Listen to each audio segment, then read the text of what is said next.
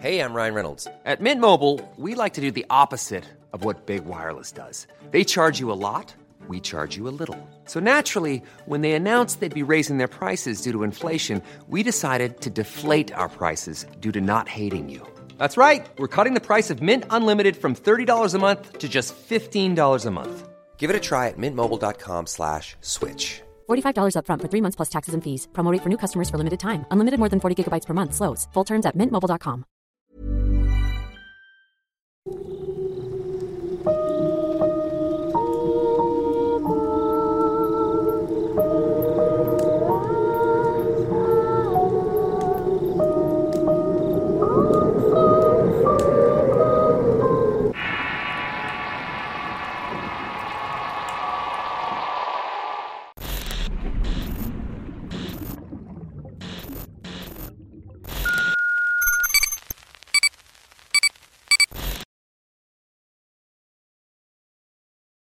Pilar de las Brujas. Historia escrita y adaptada por Eduardo Liñán para relatos de horror. Hace muchos años que me dedico a la construcción. Desde muy joven comencé como ayudante. Con el paso del tiempo, la experiencia y el trabajo duro me convirtieron en maestro albañil. Gracias a esta experiencia, muchos ingenieros me ofrecieron trabajar en compañías por un salario fijo y honorario que quise hacerlo así por muchas razones, pero la enfermedad de mi esposa me obligó a aceptar una propuesta por el servicio médico y las prestaciones que daban. Así que entré como capataz de obras en diversas construcciones. Fue precisamente en una de estas obras que experimenté una situación bastante extraña y sobrenatural. Antes de eso jamás había querido en fantasmas o cosas raras. Mi único contacto con el tema eran a veces las barridas de huevo y hierbas que mi madre le hacía a mis hijos, así como los rezos interminables para apaciguar las cosas malas que sucedían de pronto y por pura casualidad. Aunque nunca entendí nada de esto, lo respetaba realmente, pero no tenía alguna creencia y ni siquiera en Dios y a veces iba a misa acompañando a mi madre. Ella rezaba por la salud de mi esposo y renuente no quería hacerlo. Pensaba que algo mágico no la salvaría y solamente sería mi trabajo duro y tenerla en un buen hospital. Y eso era lo que hacía precisamente. Recuerdo que la compañía ganó un proyecto para la remodelación y la construcción de unos puentes en las carreteras de Durango. Tardaríamos muchos meses en concretarlo. Así que un día me despedí de mi mamá, mis hijos y mi esposa que ya estaba recuperada.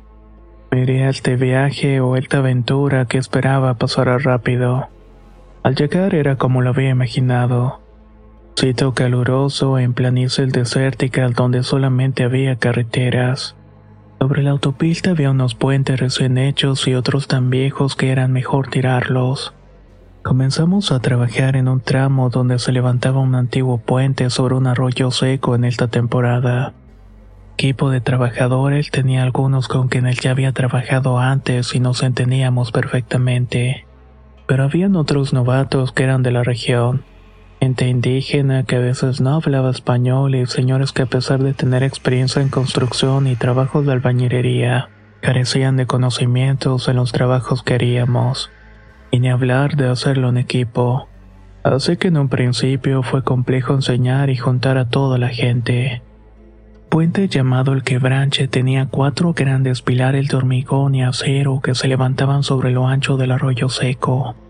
En ese momento estaba así cuando eran épocas de lluvia los locales decían que incluso el caudal llegaba a la carretera y pasaba sobre el puente. No era una labor sencilla y había que derrumbar ciertas partes para reconstruirlas. Así seguiríamos con el tramo que corría sobre este puente. Teníamos poco tiempo, así que comenzamos a trabajar en un grupo de seis personas. Mientras tanto, otros se encargaban del tramo carretero. Pero las labores se hicieron muy extensas al comenzar a experimentar muchos problemas durante la obra. Más allá de la obviedad de estar en un lugar donde el clima y los elementos eran complicados, tal parecía que habían fuerzas invisibles. Fuerzas que no deseaban que estuviéramos en ese lugar. Sé que puede sonar absurdo, desde herramientas rompiéndose de la nada y plantas de la luz que teníamos apagaban. Estas no querían encender y todo esto era cotidiano. El trabajo aparte se hizo tan pesado que no podíamos siquiera taladrar o tomar pedazos del pilar sin que nos cansáramos o una plaga de hormigas rojas o garrapatas nos invadieran el cuerpo. Lo peor le pasó a un ayudante cuando trataba de romper parte de un pilar para colocar un revestimiento. Fue picado por una víbora de cascabel. Solamente lo escuchamos gritar y correr de pronto con el animal en la pierna. Por la desesperación cayó en un barranquito lastimándose seriamente. Cuando lo habíamos auxiliado para sacarlo de ahí ya había fallecido de una forma muy extraña. Debido a estos atrasos y los problemas es que llegaron unos ingenieros a instalarse cerca del puente para supervisar la obra. Querían saber la razón del atraso. Como el tiempo ya se nos venía encima, tuvimos que doblar turnos. A veces trabajábamos incluso de noche para avanzar. Las cosas se ponían difíciles al trabajar en el lecho del arroyo con poca luz. El ar que daba más problemas, por decirlo de alguna manera, era el más bajo. Por alguna razón, su dimensión y estructura diferían de los demás pilares, siendo además el único que no se levantaba sobre el caudal del arroyo. Casi siempre que trabajábamos en este las cosas fallaban extrañamente. Uno de los ayudantes que vivía en la zona afirmaba que ese punto estaba maldito, que esa zona estaba repleta de brujas. Mismas brujas que luego hacían sus cosas cerca de estas construcciones, pues además el puente les servía como refugio. Yo no creía en esas cosas, por supuesto.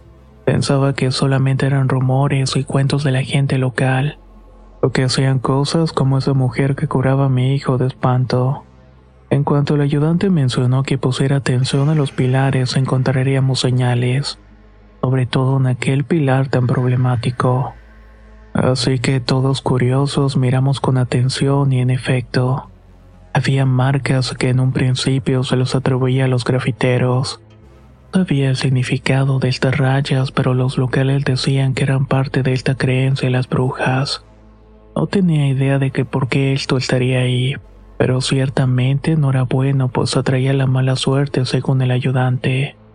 Debía existir una razón por la cual las brujas se concentraban en aquel pilar solamente. Quizás porque antes del puente este era su punto de reunión en las noches oscuras y frías del desierto. No lo sabíamos, pero pronto lo íbamos a descubrir. Ante esas historias no debía hacerme las ideas raras en mi cabeza. Debía continuar con el trabajo y los demás que no creíamos en esas cosas lo haríamos. Ya había pasado la medianoche cuando comenzó el siguiente turno. Debido a los problemas, se tomó la decisión de dejar los pilares en remodelación y en espera. Lo iban a dejar al final del proyecto. Solamente se debían dejar unas zapatas y algo de material. Pero durante el turno ocurrieron eventos que descolocarían a todos. Nos pusieron de pronto frente al terror y lo inexplicable. No podíamos dormir. Casi nadie estaba tranquilo y solamente mirábamos la televisión o fumábamos compulsivamente por los nervios. Nervios a algo desconocido. En el ambiente se sentía algo extraño como si fuera a ocurrir una desgracia. Es esa sensación de electricidad antes de una tormenta. Y era precisamente lo que andábamos experimentando. De pronto la radio sonó y era la voz del ingeniero a cargo de las obras en los pilares.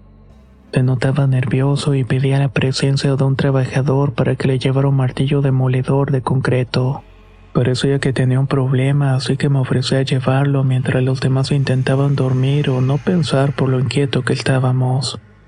Había que caminar mucho y de día era sofocante por el sol, pero de noche era otra historia. El frío hacía que temblaras y la negrura a tu alrededor era abrumadora. Solamente el destello del cielo iluminaba un poco, pero más allá de unos cuantos metros pudiera haber estado un animal salvaje acechándote, y ni siquiera te darías cuenta serás atacado para llevarte a devorar al desierto. Tan solo llevaba la herramienta lo más rápido que podía. Y de pronto esos temores que permanecieron en silencio en mi mente y espíritu salieron a flote. Fue precisamente en el momento que escuché unos ruidos muy extraños a mi alrededor. Eran resillas. Voces hablando en susurros y los matorrales moviéndose de manera extraña. Tan solo seguí mi camino sin siquiera voltear o escuchar. Apreté el paso y no sabía qué pensar o cómo reaccionar. Pero en el momento que mis oídos percibieron una especie de tos seguida de una voz ronca que parecía hablarme, ahí miré una presencia que casi me hizo dar un grito del susto. Era la presencia de una extraña mujer cubierta de la cabeza a los pies con alguna especie de rebozo y falda larga. Su ropa era harapienta y no podía distinguirla muy bien si era gris oscura, pero estaba completamente cubierta de polvo. Por breves instantes pude notar que sus ojos estaban completamente negros antes de que se ocultara de la luz. Alzó su brazo para no ser alumbrada por esta misma. No había algo en mi cabeza que le diera explicación a la presencia de esta persona. No había nada en la cercanía, pueblo o una comunidad de donde pudiera haber salido. La más próxima estaba a varios kilómetros. Parecía andar descalza con unos pequeños pies que por un momento me pareció que no tenía dedos en estos. Al bajar un poco la luz y preguntarle quién era y qué estaba haciendo, la mujer simplemente hizo un ruido con la garganta. Después escupió de una forma repugnante sobre la tierra. Me dijo que era mejor que nos fuéramos de ahí, pues perturbaban el descanso de muchas. Que no se acercaran al pilar de la bruja, pues ahí estaba la muerte. Dicho esto, simplemente desapareció entre la oscuridad. Al tratar de iluminar para buscarla con la lámpara, no la encontré. Esto me provocó el mayor de los espantos que me hizo correr hacia el punto donde necesitaba la herramienta. Hey, I'm Ryan Reynolds. At Mint Mobile, we like to do the opposite of what Big Wireless does. They charge you a lot, we charge you a little. So naturally, when they announced they'd be raising their prices due to inflation, we decided to deflate our prices due to not hating you. That's right. We're cutting the price of Mint Unlimited from $30 a month to just $15 a month. Give it a try at mintmobile.com slash switch. $45 upfront for three months plus taxes and fees. Promo rate for new customers for limited time. Unlimited more than 40 gigabytes per month. Slows. Full terms at mintmobile.com. If you thought the only way to get a more defined jawline with natural looking results was through surgery, think again. Juvederm Volux XC is a non surgical injectable gel filler that improves moderate to severe loss of jawline definition and can help you achieve natural looking results with little downtime. Even better, this improved definition lasts up to one year with optimal treatment. No maintenance required. Improve jawline definition for a smooth, sculpted look with Juvederm Volux XC. For important safety information and to find a licensed specialist, visit juvederm.com. That's J U V E D E R M.com. Not for people with severe allergic reactions, allergies to lidocaine, or the proteins used in Juvederm. Common side effects include injection site redness, swelling, pain, tenderness, firmness, lumps, bumps, bruising, discoloration, or itching. There's a risk of unintentional injection into a blood vessel, which can cause vision abnormalities, blindness, stroke, temporary scabs, or scarring. Talk to a licensed specialist to find out if it's right for you. Llegué al arroyo seco y más allá las torres con reflectores que usábamos para iluminar. Es extraño es que solamente veía un par de hombres sentados en unas rocas tratando de iluminar a su alrededor. Después de acercarme, los hombres se me quedaron viendo con espanto. Eran parte del equipo de trabajo del ingeniero, pero este no estaba por ninguna parte. Al preguntarle por el hombre, simplemente se me quedaron mirando con unos ojos bien abiertos. Balbucearon unas palabras apenas entendibles. Afirmaban que el ingeniero se lo habían llevado a alguien. Yo no entendía realmente qué estaba pasando, pero los hombres referían que mientras estaban tratando de colocar unas protecciones comenzaron a romper un poco el concreto del pilar.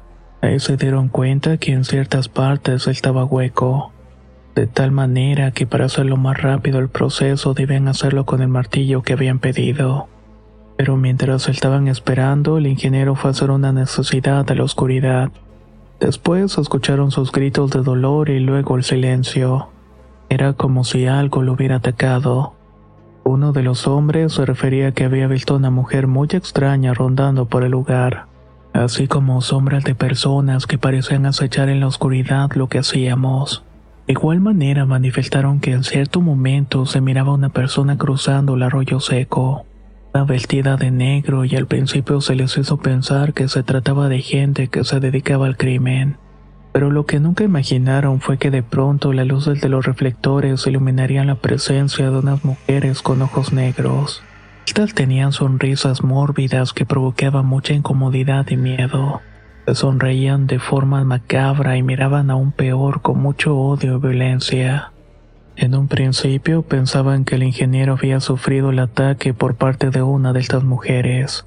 Llegaron a contar quizás cinco, pero por las sombras y ruidos intuían que eran más.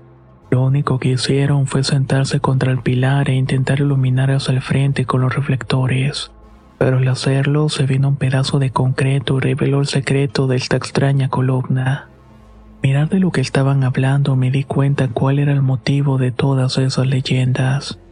Estas decían que las brujas tenían su centro adoratorio en este sitio. Todas esas teorías tomaron un poco de sentido. Habían restos humanos en el concreto. Detrás, enuqueadas muy raras, era como si hubieran colocado huesos humanos y después una capa de cemento sobre el pilar, como para tratar de disimularlos. Pero el hueco revelaba que además de las gruesas varillas había más restos dentro. Utilicé el martillo para romper un poco lo que había al frente, y lo que surgió fue verdaderamente macabro. Eran varios cuerpos hechos huesos y algunos otros tenían cráneos pero la mayoría eran pequeños, de niños quizás. Algunos conservaban la ropa que alguna vez fue colorida y con ciertos estampados infantiles. Era una locura y después de darme cuenta de la situación comenzamos a ser atacados con piedras que nos arrojaban desde la oscuridad. Unas eran pequeñas y otras tan grandes que apenas se llegaban hasta donde estábamos, provocando una situación de riesgo y muy angustiante pues no sabíamos a dónde correr. Tampoco sabíamos cuántas personas habían ahí cerca. Estaban esperando que saliéramos de la relativa seguridad de la luz que nos rodeaba. En cierto modo sabía que si quedábamos a oscuras o si la planta de luz fallaba estaríamos muertos. Estábamos temblorosos y únicamente nos aferrábamos a la única luminiscencia que había para no sucumbir ante la maldad de estas personas, mismas que posiblemente habían terminado con el ingeniero. La situación era para volverse loco. Era algo imposible que jamás hubiera imaginado que pasara. Finalmente, todas estas historias y leyendas que nos contaban los locales resultaban ser ciertas. Estábamos ni más ni menos en un centro adoratorio de brujas del desierto. Un lugar que no solamente era horrible, espantoso en todos los sentidos, sino además era una tumba. No sabíamos de qué maneras que habían usado el pilar para enterrar sus cadáveres en concreto y piedra. Esto iba más allá de esas antiguas leyendas sobre cuerpos enterrados en cimientos o zapatas para reforzar edificios. Algo tan absurdo como eso cobraba un sentido macabro en el momento que miraba los huesos y los cráneos entre el concreto de aquel pilar. Esas calaveras con cuencas vacías parecían mirarme suplicante para que los sacáramos de allí pero después todo se calmó y no había más ataques o presencias. Era momento de correr y salir de ahí para salvar nuestras vidas y así lo hicimos. Uno de los ayudantes y yo corrimos hacia el sendero que llevaba la caseta de la obra, mientras que el otro se quedó ahí sin querer moverse, completamente petrificado por el miedo y aferrado a la luz del reflector mientras la planta de luz seguía marcha. Se me hizo eterno el momento en que llegué hasta el final del camino empedrado, corriendo con el corazón casi saliéndome por la boca, y de pronto escuchamos como la planta se apagó. Dejó todo en oscuridad y al compañero gritando por ayuda. Por un momento quisimos volver, pero ciertas presencias que estaban a nuestro alrededor como vigilando nuestra huida nos hicieron seguir avanzando. Vimos hacia la seguridad de la caseta con los demás compañeros aunque a cada paso que daba imaginaba que el otro que se había quedado ahí sufrió una terrible muerte. Gritos y alaridos de dolor de pronto se silenciaron. Luego de unos minutos llegamos a la caseta. Al llegar estábamos completamente helados y pálidos. Los demás compañeros nos miraron con extrañeza y al comenzar a contarles nadie nos creyó. Algunos incluso se burlaron de nosotros pero otros se quedaron muy seriamente viéndose la ventana. En tanto, los locales nos decían que las advertencias no habían sido escuchadas. Y ahora quizás todos pagaríamos las consecuencias de haber molestado a las brujas y su santuario. Todos esos esqueletos eran quizás de niños robados hacía muchos años atrás, cuando las brujas robaban menores durante la madrugada para chuparles la sangre. Pero con el paso del tiempo y la modernidad construyeron el puente sobre uno de los santuarios y donde hacían sus aquelares. Todas estas historias parecían imposibles de creer. No entendía los alcances que tuvieran las supuestas brujas de matar a un menor y ponerlo como una especie de adorno emparedado al pilar. Pero lo había visto con mis propios ojos, solo que mi mente no dimensionaba las cosas con total claridad. Esperamos el amanecer y con ellos llegaron los grupos de apoyo y los jefes de zona. La desaparición del ingeniero había llegado oído de estos. Al ser los únicos que habíamos sobrevivido a este tipo de ataque, fuimos al lugar en el vehículo de estos hombres. Al llegar nos dimos cuenta de la terrible verdad. Pilar era una tumba de restos humanos que habían colocado. A diferencia de los otros que estaban bien construidos, esa extraña columna, la más débil de todas, no sostenía tanto peso. Era hasta cierto modo innecesaria y dentro había muchas cosas horribles las cuales solamente pude ver cómo comenzaron a sacarlas en bolsas de basura y costales. Se hizo una investigación de estos eventos macabros. Compañero que se había quedado en el sitio había muerto de una fuerte impresión. Tuvo un infarto al miocardio que le provocó un susto tremendo que lo hizo colapsar inmediatamente. El ingeniero no fue encontrado en ese momento sino hasta semanas después. Su cuerpo estaba entre unos matorrales muy cerca de aquellos pilares. Había sido devorado por las fieras, y lo único que quedaba de él eran sus huesos carcomidos y su ropa. Su cabeza había sido desprendida y nunca la encontraron.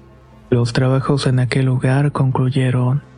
Los tres pilares principales que conformaban la construcción únicamente fueron reforzados, y aquel donde habíamos encontrado los restos se quedó así hueco y con todas esas historias girando a su alrededor. La gente del lugar decía que era un secreto y que era imperativo mantenerlo de esta manera, pues el conocimiento de este lugar podría atraer a la gente curiosa y provocar todavía más tragedias. Luego de muchos años pude por fin jubilarme enterándome después que ese pilar de la muerte donde las brujas dejaban los restos que cazaban estaba nuevamente renovado. Era como si no hubiera pasado nada. El hombre con quien trabajé en aquel tiempo mencionaba que aún se podían mirar aquellos grafitis extraños que evocaban al diablo y a las fuerzas de la noche. Pero lo que era peor es que la gente de los alrededores contaban que a veces desaparecían menores en noches de primavera. Me quedé pensando en si buscaban en ese extraño lugar donde enfrenté a la muerte. Seguramente encontrarían esos hijos y menores quizás dentro en el concreto de ese extraño pilar de las brujas.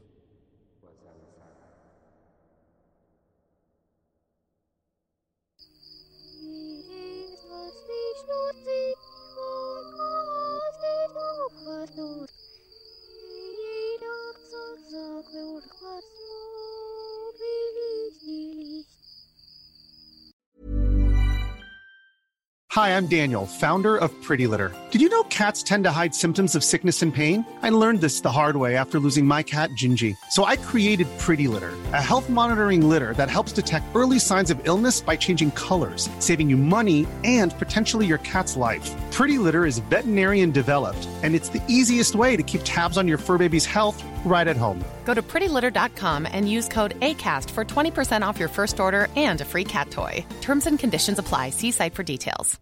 How would you like to look five years younger? In a clinical study, people that had volume added with Juvederm Voluma XC in the cheeks perceived themselves as looking five years younger at six months after treatment. Look younger, feel like you. Add volume for lift and contour in the cheeks with Juvederm Voluma XC. Reverse signs of aging by adding volume to smooth laugh lines with Juvederm Volure XC. For important safety information and to find a licensed specialist, visit juvederm.com. That's J U V E D E R M.com. Not for people with severe allergic reactions, allergies to lidocaine, or the proteins used in Juvederm. Common side effects include injection site redness, swelling, pain, tenderness, firmness, lumps, bumps, bruising, discoloration, or itching. There's a risk of unintentional injection into a blood vessel, which can cause vision abnormalities, blindness, stroke, temporary scabs, or scarring. Talk to a licensed specialist to find out if it's right for you.